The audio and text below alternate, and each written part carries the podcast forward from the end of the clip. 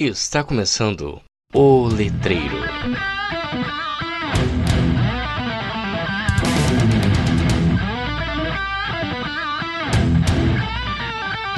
Olá, letreiros, letrados e letrandos, tudo bem com vocês? Meu nome é Victor Dantas e esse é mais um episódio do podcast mais letrado do Brasil. E esse ano 2021 estamos testando aí vários formatos é, de episódios e esse é mais um dos formatos que estamos experimentando.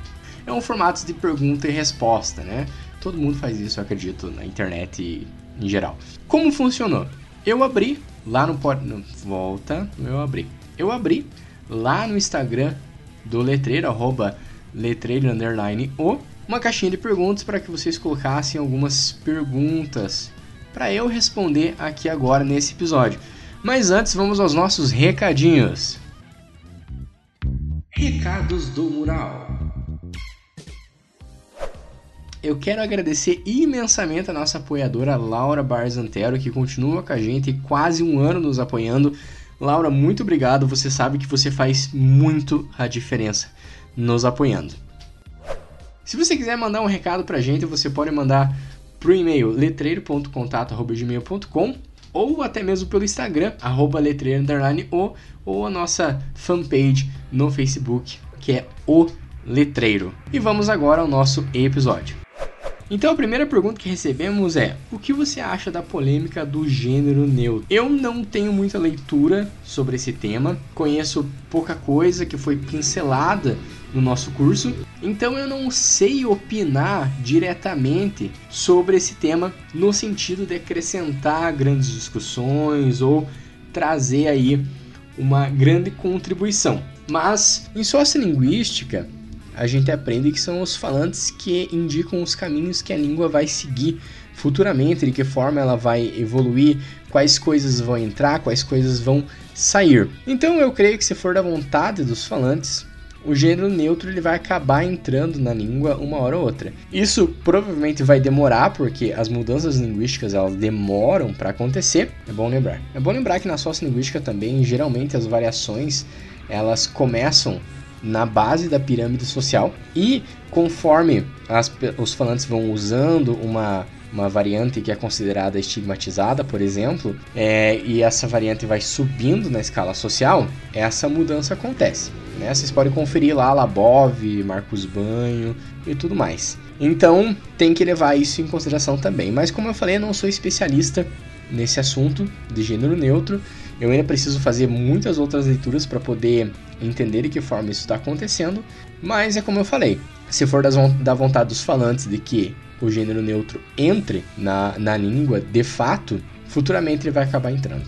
Segunda pergunta: traiu ou não traiu? Essa pergunta é muito feita né, aos estudantes de letras devido ao livro do Machado de Assis, né? Eu gosto muito da teoria de que o Bentinho era apaixonado pelo amigo dele.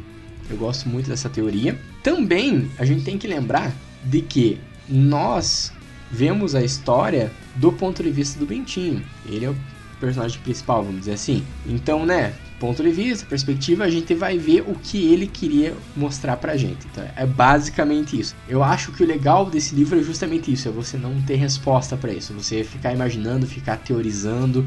Eu adoro produtos que me fazem teorizar depois que eu assisto, depois que eu leio, séries, filmes, livros, HQs e assim por diante. Então, fica aí a reflexão. Por que ler os clássicos?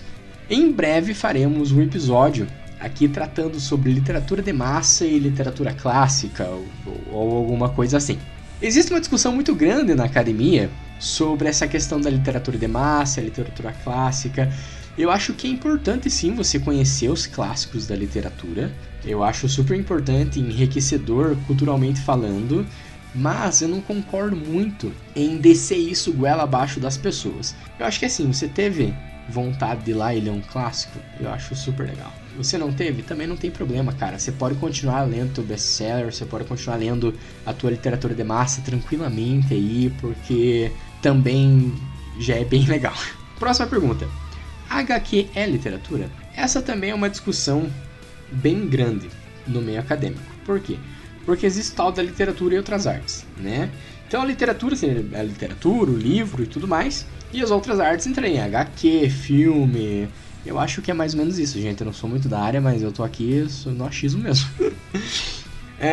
então, para alguns teóricos, eu sei que o HQ, que é a HQ, enfim, o HQ, é considerado outras artes. Assim como a música, por exemplo. Uma vez eu questionei um professor meu na faculdade perguntando se ele achava que música era literatura, porque um outro professor considera música como literatura. Esse professor ao qual eu perguntei, fiz essa pergunta, ele me disse que encaixaria música em outras artes. Então, existe essa discussão, também é algo que vai aí render muito pano para manga ainda. Próxima pergunta. Se você pudesse ser um teórico, qual você seria? Paulo Roberto, achei genial essa pergunta. Genial. Por quê?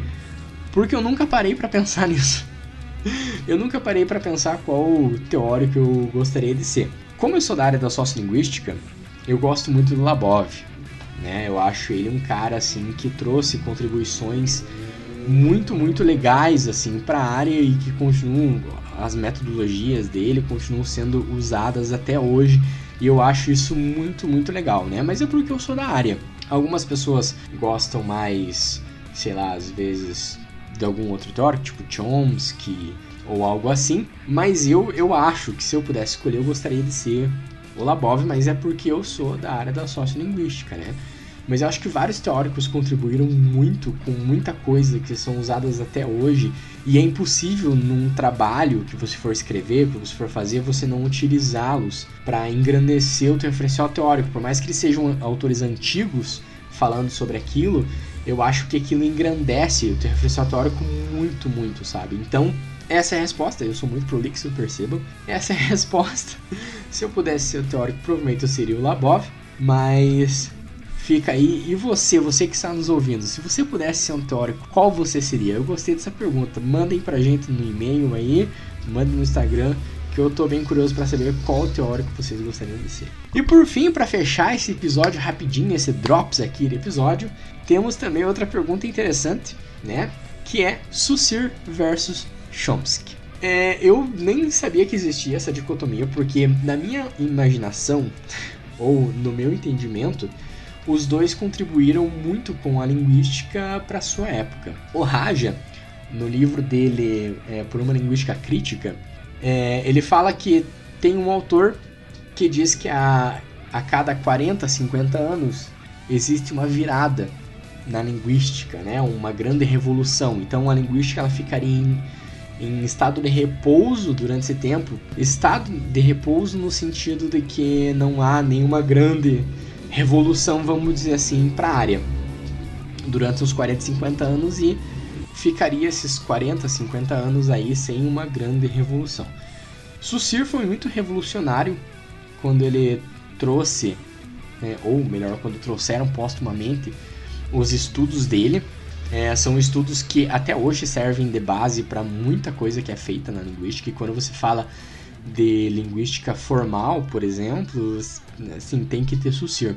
E o Chomsky também ele trouxe é, uma volta no Chomsky. E o Chomsky também trouxe uma contribuição muito grande para os estudos linguísticos e tudo mais. Então eu acho que fica um pouco difícil de escolher entre um dos dois ou de comparar os dois nesse sentido.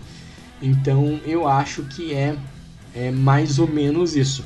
Não tem muito como elencar um melhor ou um pior ou qual eu prefiro mais.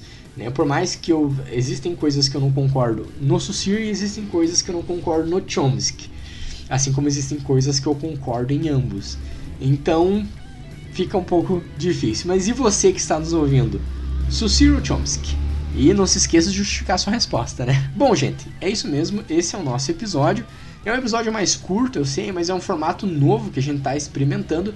Se vocês curtirem, mandem no e-mail, mandem sugestões também no e-mail. Em breve abrirei mais uma caixinha de perguntas no Instagram para vocês colocarem mais perguntas e eu fazer mais um episódio desse. É isso, gente. Muito obrigado por terem ouvido até aqui. Mandem sugestões. Muito obrigado e nos vemos no próximo episódio.